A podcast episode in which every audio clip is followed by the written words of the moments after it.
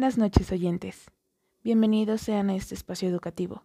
Como verán por el título de este nuevo episodio, el día de hoy hablaremos acerca de un tema nuevo para mí, y es acerca del análisis de las buenas prácticas.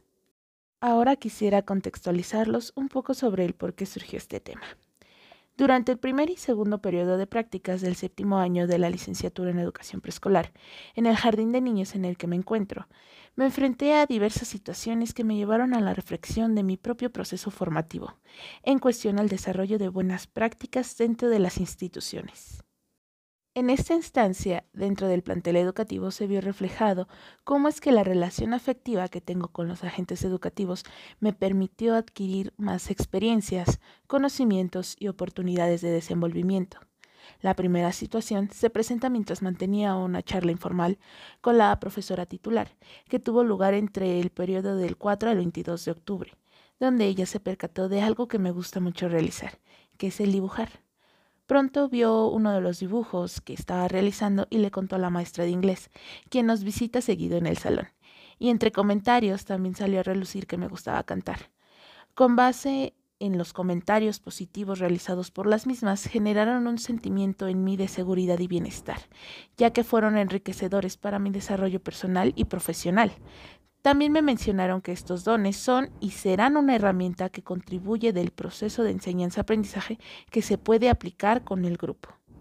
En cuanto estos datos se comenzaron a escuchar fuera del aula, la directora comenzó a pensar y a planificar algunas situaciones en cuestión al trabajo colaborativo en clases y al instituto en las que me podía incluir para aportar ideas y participar, como fue el proponer que yo participara junto con el profesor de cantos y juegos.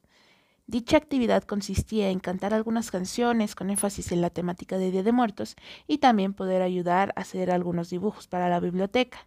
Por supuesto que accedí a poder participar hasta donde mis habilidades y tiempo me lo permitieran, ya que me emocionaba mucho poder llevar a cabo todo esto dentro de las clases con los niños y que mejorarían mi práctica profesional.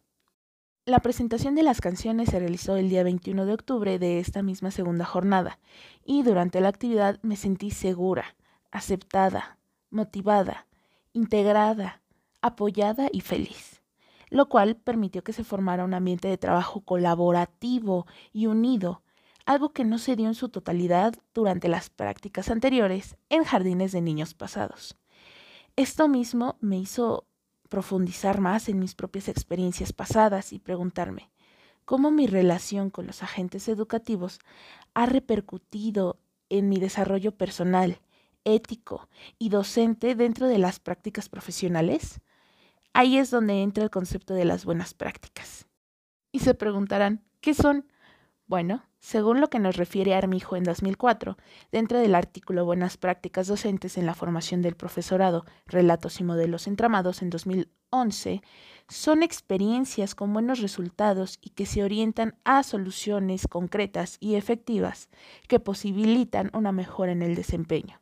En otras palabras, son experiencias innovadoras con carácter procedimental que permiten a través de la mejora solucionar diversas situaciones en mi caso, estas experiencias dieron pie a que yo lograse un avance en mi desempeño académico y profesional y que procuro observar ahora qué es lo que puedo seguir realizando y qué debo evitar, haciéndome querer profundizar en las relaciones afectivas dentro del ámbito escolar y laboral y saber reconocer estos aspectos personales que pongo en juego y me favorecen para lograr una buena práctica profesional docente, al igual que observar mis áreas de oportunidad que tuve a lo largo de mi formación, así como las fortalezas que he desarrollado y evolucionado a lo largo de mi trayecto educativo hasta el día de hoy. Les dejo esta frase como forma de conclusión. El desarrollo de una carrera es una historia de satisfacciones crecientes o decrecientes, de compromiso y de capacidad, de continuidades y cambios. Huberman, Thompson y Weyland, 1997. Espero les haya agradado el capítulo de hoy. Nos vemos.